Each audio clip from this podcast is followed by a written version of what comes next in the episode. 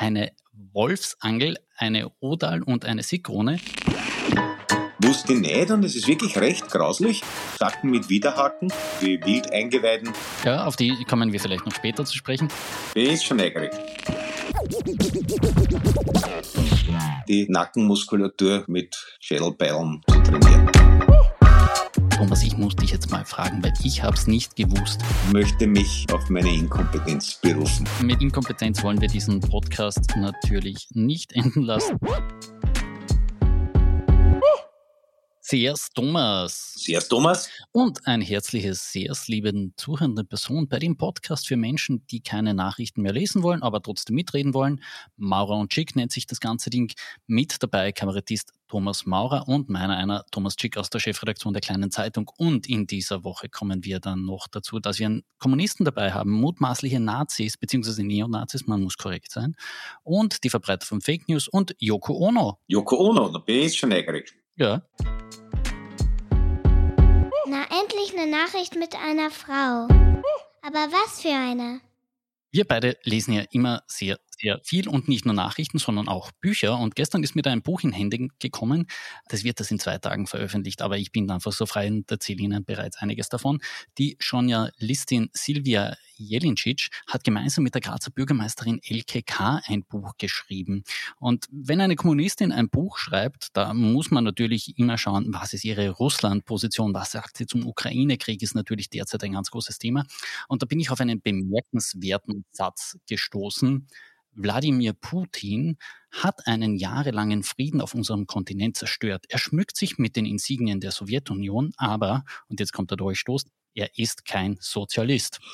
Da muss man aber sagen, inhaltlich hat die Frau Kader recht. Definitiv, ja. Also er hat jetzt sicher vom realen Sozialismus die Unterdrückungsmechanismen und die Herrschaftsinsignien und ein bisschen was von totalitärer Patriotismuspropaganda übernommen, aber im Grunde seines Wesens ist es ein Gewächs der Petersburger Mafia, das dann mit Hilfe der, mit der Petersburger Mafia teilweise Personalidenten, KGB-Eliten der alten im Laufe der Zeit an die Spitze gekommen ist. Das kann man sehr gut nachlesen bei der Catherine Bolton, Putins Netz, wo auch übrigens ein paar Personen der österreichischen Zeitgeschichte vorkommen. Ja, auf die kommen wir vielleicht noch später zu sprechen.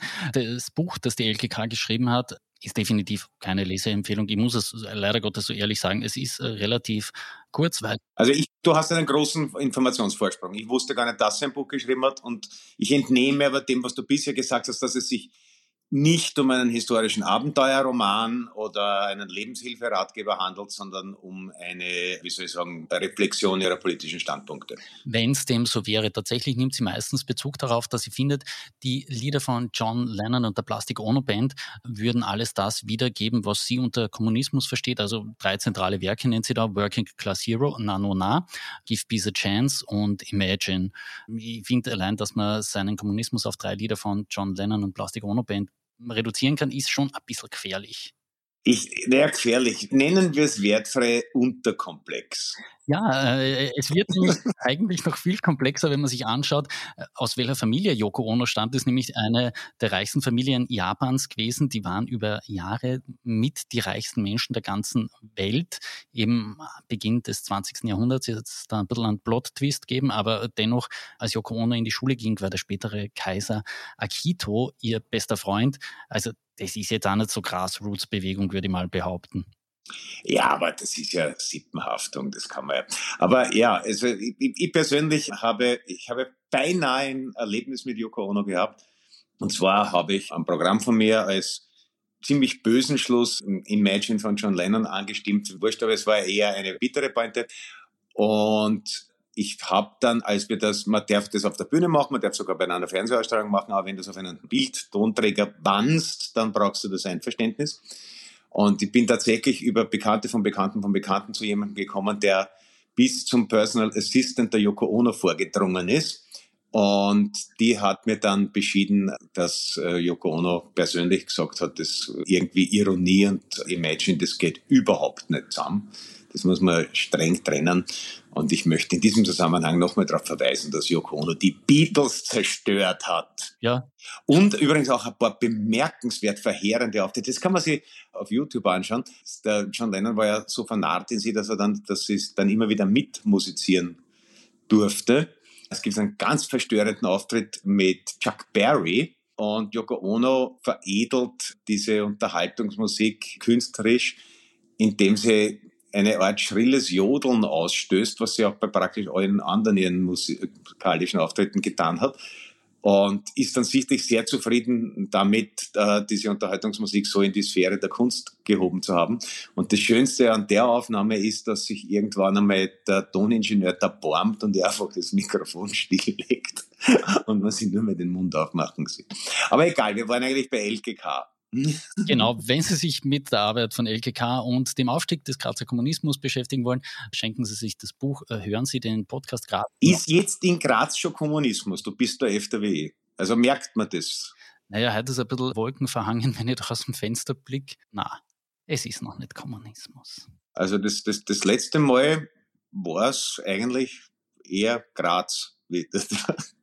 Ja, äh, es ist tatsächlich nicht so dramatisch. Das können Sie, äh, und jetzt bringe ich endlich meinen Teaser an, auch im Podcast Graz aus der kleinen Zeitung anhören. Aha. Kollege Paul Koren hat in einer mehrteiligen Reihe LKK und den Aufstieg der Grazer Kommunisten beleuchtet. Ein wirklich hörenswertes Stück. Ich verlinke es Ihnen in die Shownotes und natürlich auch den legendären Auftritt mit Chuck Berry, Yoko Ono und wie immer. Wie hat der Kasten? John Lennon. Genau. Der mit den Brühen war das. Wobei ein anderer mit Brillen ist mir in dem Zusammenhang auch aufgefallen, Kai Michael Dankel. Und da müssen wir jetzt ein paar Tage noch weiter vorausblicken, und zwar auf den Sonntag, wo in Salzburg gewählt wird. Und der Kai Michael Dankel ist ja aus Graz kommend, jetzt exportiert er den Kommunismus nach Salzburg und da hat er ein bemerkenswertes Video auf TikTok verbreitet. Er steht in einem Grazer Golfclub und prangert an, dass das Land Salzburg diesem Golfclub das Anwesen mitsamt Pool und Villa um 1200 Euro Miete pro Monat ähm, zur Verfügung stellt. Plus, und jetzt kommt es wirklich schwer, um in diesen Golfclub zu gelangen, muss man schon zwei Empfehlungsschreiben von aktiven Mitgliedern vorweisen können. Und er sagt, er ist jetzt nicht gegen Golf. Er würde das nur gern einem Golfclub zur Verfügung stellen, der Golf quasi basisbreit öffnet für Jugendliche, für ja, Menschen, die eben nicht so viel Geld haben für den Golfclub beziehungsweise die Miete äh, und die Mitgliedschaft in diesem Verein. Das finde ich brillant, einfach so ein Dreh in der ganzen Geschichte, dass du zwar Kommunist sein kannst, aber trotzdem jetzt das Golfspielen propagierst. Naja, warum nicht? Also es ist der, der Kollege Istangel hat irgendwann in den 80ern schon den Arbeiter-Windsurfer-Verband der Sozialdemokratischen Partei als Pointe gehabt, würde einen heute nicht mehr verwundern. Und Golf ist ja mittlerweile endemisch, kann man sagen. Also insofern äh, ist natürlich die Öffnung für breite Vorgeschichten. Ökologisch hört man ja immer wieder, sind diese Golfplätze jetzt auch nicht sehr viel wertvoller als Parkplätze. Insofern wäre mein Angebot, wenn das stimmt, immer die zwölf Hunde für äh, Golfanlage mit Pool und Clubhaus. Ich würde 1600 bieten und dann auf eigene Kosten dort eine Bienenwiese anlegen. Damit ist vielleicht der Sache des Kommunismus nicht gedient, aber die würde dann halt bei Verbot geschützte Pflanzen abzureißen der Öffentlichkeit zur Verfügung stehen. Also das Angebot kommt, ich weiß nicht, ob unser Podcast in Salzburg empfangbar ist. Vielleicht muss ich das noch persönlich einmal jemandem aus der Salzburger Landesregierung unterbreiten. Ja, ja, bei uns in Kärnten. Wie mehrere Medien berichten, und das sage ich aus medienrechtlichen Gründen jetzt so, muss Kurt Scheuch am 10. Mai vor Gericht erscheinen. Und zwar als Angeklagter des Geld Deshalb jetzt auch gleich dieser sehr wichtige Satz. Es gilt für ihn selbstverständlich, wie für alle Angeklagten in dieser Republik, die Unschuldsvermutung bis zu einer etwaigen rechtskräftigen Verurteilung. Ja, wobei man sagen muss, beim Herrn Scheuch, der hat den Vorteil, wie bei Neue Schuhe, die Unschuldsvermutung ist schon gut eingetragen die zwickt nicht mehr so. Okay, das, das, das lasse ich medienrechtlich durchgehen. Jetzt kommen wir, kommen wir mal zur Anklage. Laut Anklage der Staatsanwaltschaft soll Scheuch, Kurt Scheuch, ich hoffe, ich habe immer Kurt Scheuch gesagt, falls nicht, äh, korrigiere ich mich jetzt nochmal. Ja, nein. es gibt ja mehrere Scheu, die, die Scheuche ist der Plural, glaube ich. Ja, Scheichs ist es nicht. Also an sich ist ja Scheuch ein Imperativ, was in dem Fall gut passt. Kurzscheuch also soll im Sommer 2019 eine Wolfsangel, eine Odal und eine Sigrone in ein Holztor bei einem Zaun gefräst haben. Angezeigt hat den Fall übrigens Olga Voglauer, das ist eine Nationalratsabgeordnete der Grünen und gleichzeitig auch Chefin der Kärntner Grünen. Und wie gesagt, dieser ganze Fall äh, geht jetzt natürlich unter das verbotene Symbolik, äh, die im Strafrecht verboten sind ähm, und kommt am 10. Mai vor Gericht. Und Thomas, ich muss dich jetzt mal fragen, weil ich habe es nicht gewusst. Hast du eine Ahnung gehabt schon vor der Vorbereitung auf diesen Podcast, was eine Wolfsangel ist? Ich habe mich vorbereitet auf diesen Podcast aus journalistischem Ethos. Ich habe so nicht gewusst. Also, dass, dass, dass es irgendwie eine der Runen ist, da hat es dumpf geklingelt.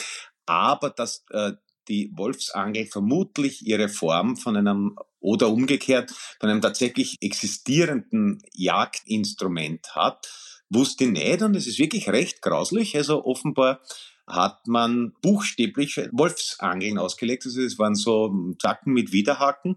Die hat man dann so in schmackhaften Dingen wie halt irgendwie Wildeingeweiden versteckt und so hoch im Baum hängt, dass der Wolf es mit einem Sprung gerade erwischt, der sich dann wie ein Fisch den Haken in den Rachen rammt und dann halt elendiglich im Hängen verreckt. Das muss man sagen, würde man heute naturschutzrechtlich wahrscheinlich nicht mehr empfehlen, so wie es wahrscheinlich juristisch auch nicht so wahnsinnig gescheit ist, die Wolfsangel.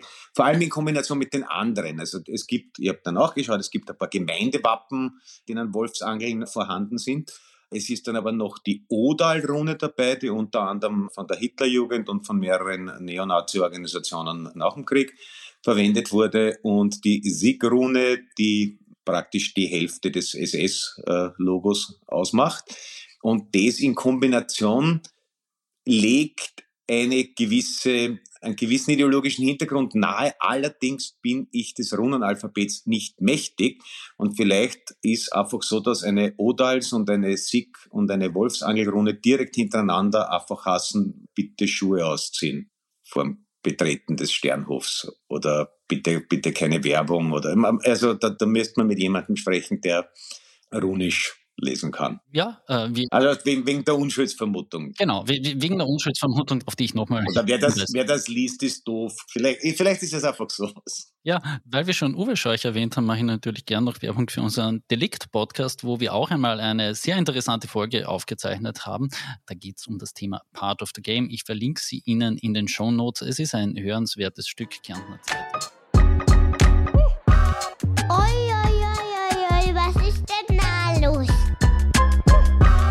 Im Trentino wird heftig diskutiert. Vor einigen Wochen wurde dort ein Jogger von einem Bären getötet. Die furchtbaren Details dieser Geschichte erspare ich Ihnen an dieser Stelle. Wer es nachlesen will, ich habe es in den Show Notes verlinkt. Nun wurde der Bär bzw. vielmehr die Bärin gefangen und man diskutiert töten oder leben lassen und eben aussiedeln. Die letzte Fraktion wird vom Prominenten angeführt, etwa der Schauspielerin Ornella Muti. Und bei denen, die den Bär aus dem Verkehr ziehen wollen, sind natürlich ganz viele Bürgermeister der Region mit dabei. Brisant an der ganzen Geschichte JJ4 oder JJ4, keine Ahnung, wie man das auf Italienisch korrekt aussprechen würde, das ist jedenfalls der Name der Bärin. Sie ist die Schwester des 2006 in Bayern erschossenen Problembären Bruno. Und die Eltern sind auch bekannt, Jože und Jurka, das sind zwei slowenische Bären, die im Jahr 2000 bzw. 2001 im Rahmen, und jetzt kommt das entscheidende Detail, eines von der EU finanzierten Bärenwiederansiedlungsprojekts in den Trentiner Wäldern freigelassen worden sind. Naja, weil wir schon bei den Scheuchs waren, also Geschwister haben oft gewisse charakterliche Ähnlichkeiten. Ich meine, jetzt das, das Tier wieder woanders auslassen, halte ich bei aller Liebe zum ökologischen Gleichgewicht für eine einigermaßen horrende Idee. Ob man jetzt symbolisch die Todesstrafe vollstrecken soll oder ob es eine Möglichkeit gibt, es in irgendeinem Bärengehege das Tier zu entsorgen, wo es relativ wenig Zugang zu Joggern hat, das weiß ich nicht. Ja aber sozusagen jetzt ein symbolisches Blutgericht am Bären aus Grundsatzerwägungen zu vollziehen, heute auch nicht für vernünftig. Aber ich habe auch schon wirklich groteske Social Media Postings dazu gesehen, so wer sich einer Bärin mit Jungen nähert, ist selber schuld und so. Also da bin ich dann im Zweifelsfall doch pro meiner eigenen Spezies, wenn es hart auf hart geht, würde ich dann doch den Menschen ein bisschen über den Bären rein. Also einfach irgendwo die Frau Quattro wird es irgendwie auf Italienisch heißen. Also einigen wir uns am Nachnamen die Quattro. Die Quattro irgendwo aussetzen, wo weniger Jogger sind, mit der Option, dass sie sich vielleicht wohin bewegt, wodurch wieder welche kommen, halte ich für keine besonders brillante Idee. Ja. ja Aber ich, ich, bin auch dagegen, jetzt eine Bärenangel anzufertigen, damit sie mal sieht, was hat davor. Also.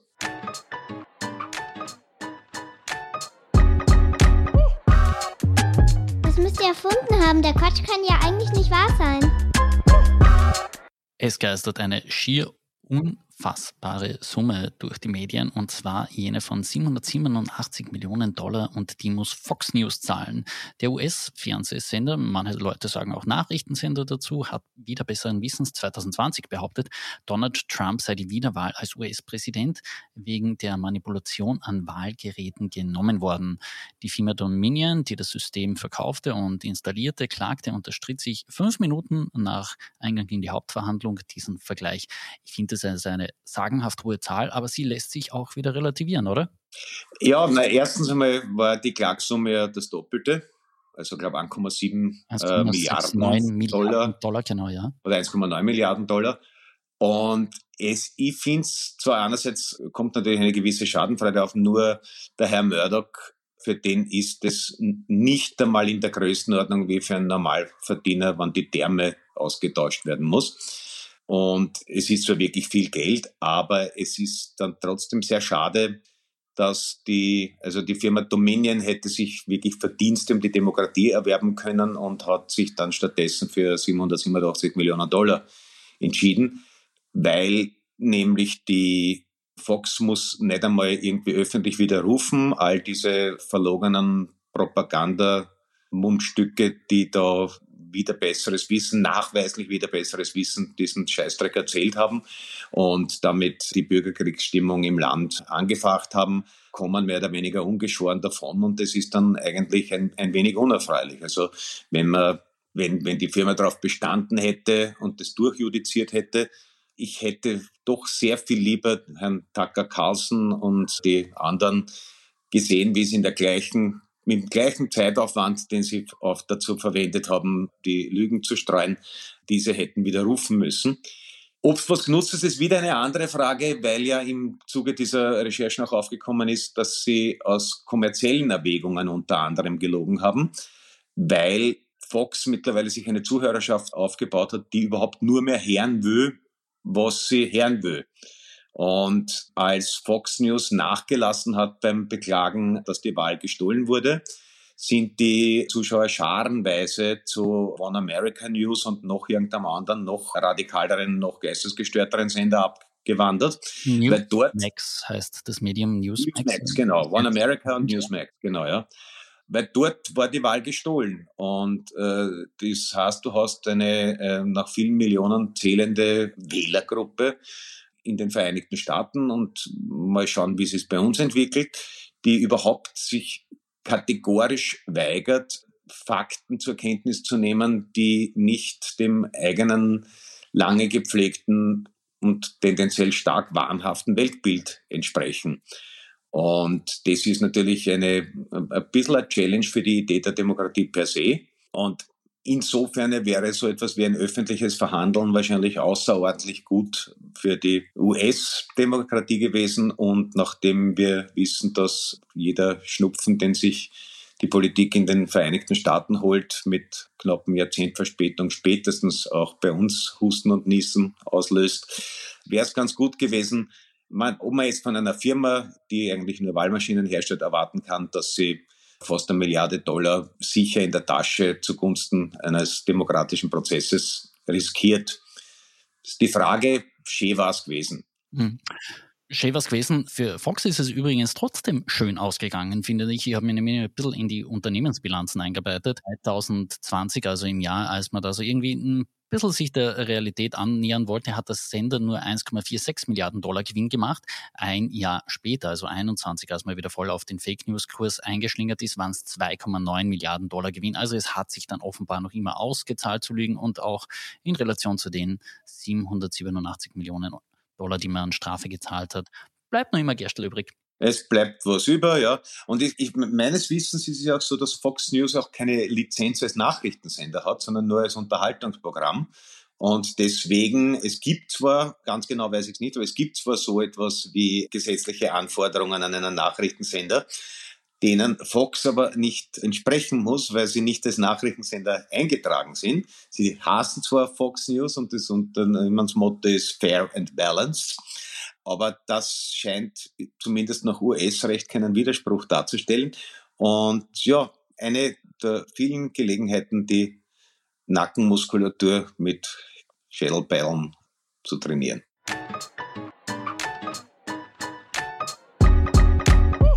Meint ihr das ernst oder meint ich ernst? Ich kenne mich nicht aus. Eigentlich wollte ich über den Autogipfel sprechen. Eigentlich wollte ich mit dir noch über Franz Hörl sprechen, den legendären Tourismuspolitiker, der gesagt hat, im 50 Jahr kann man immer noch Skifahren, all safe sozusagen.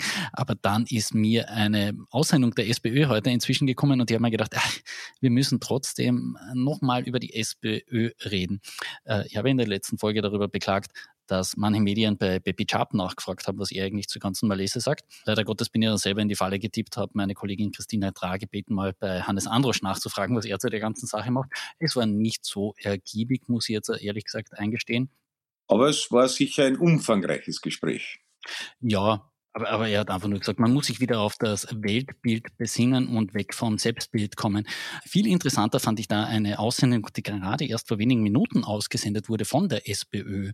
Und zwar, dass sich alle vier noch lebenden SPÖ-Altkanzler, mit der Ausnahme von Christian Kern natürlich, hinter Pamela Rendi-Wagner stehen. Und ich frage mich jetzt, äh, ist das wirklich eine Wahlempfehlung, die ihr hilft?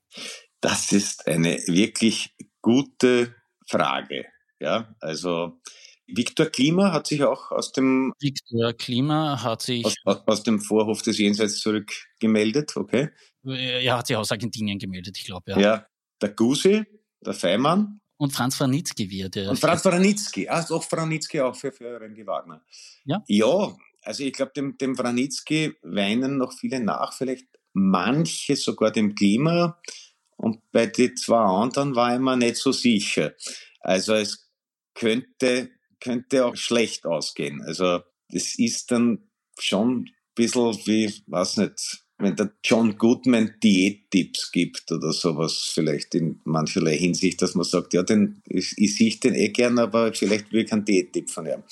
Aber wie gesagt, die Eingeweide der Sozialdemokratischen Partei Österreichs sind mir nicht zugänglich. Ich nehme nur das Grummeln, soweit sich in Social Media oder irgendwelchen unverlangten Wortmeldungen in den Medien manifestiert, war aber auch nicht mehr wie sonst irgendjemand. Also ich kenne das, wie soll man sagen, das Familienklima in der Partei zu wenig, um abschätzen zu können, ob das jetzt Menschen scharenweise dem Doskozil oder dem Babler in die Arme treibt oder doch darin die Wagner oder ob die Bilanzsumme null ist. Ich, ich weiß es nicht. Ja, ähm, vielleicht äh, motiviert ja manche Menschen dann doch noch, sich Gedanken darüber zu machen, wie glorreich einst die SPÖ dargestanden ist. Denn auf dem Wahlzettel wird es ja bekanntlich nicht nur Randy Wagner, Dosko Ziel und Babler anzukreuzen geben, sondern auch man eröffnet die Variante mit keiner der genannten Personen. Und das finde ich einfach so grundsätzlich demokratiepolitisch spannend, dass du diese Nicht-Abstimmung, dieses Weißwählen jetzt erstmals wirklich verbrieft hast und sagen kannst, na, nicht nur das kleinste, geringste Übel, sondern einfach niemanden. Also ich glaube, da ist für den österreichischen demokratischen Prozess noch einiges im Werden. Naja, erklärt wurde es damit, weil auch ein wenig gestaunt, dass es äh, elektronisch und auf Papier durchgeführt wird und dass du auf Papier die Möglichkeit hast, alle drei Kreise unangekreuzt zu lassen und das sozusagen damit als Proteststimme zu manifestieren und dass du diese Möglichkeit online nicht hättest. Wobei man natürlich die Möglichkeit hätte, einfach die Umfrage nicht abzuschicken. Oder man hätte es einrichten können, dass man die Umfrage ohne ein Kreuzel zurückschicken kann. Geht ja, ne? weil das ist ja, wie wenn man mit der Kreditkarte zahlt, Pflichtfeld nicht ausgefüllt, das kann man ja auch wieder rausnehmen.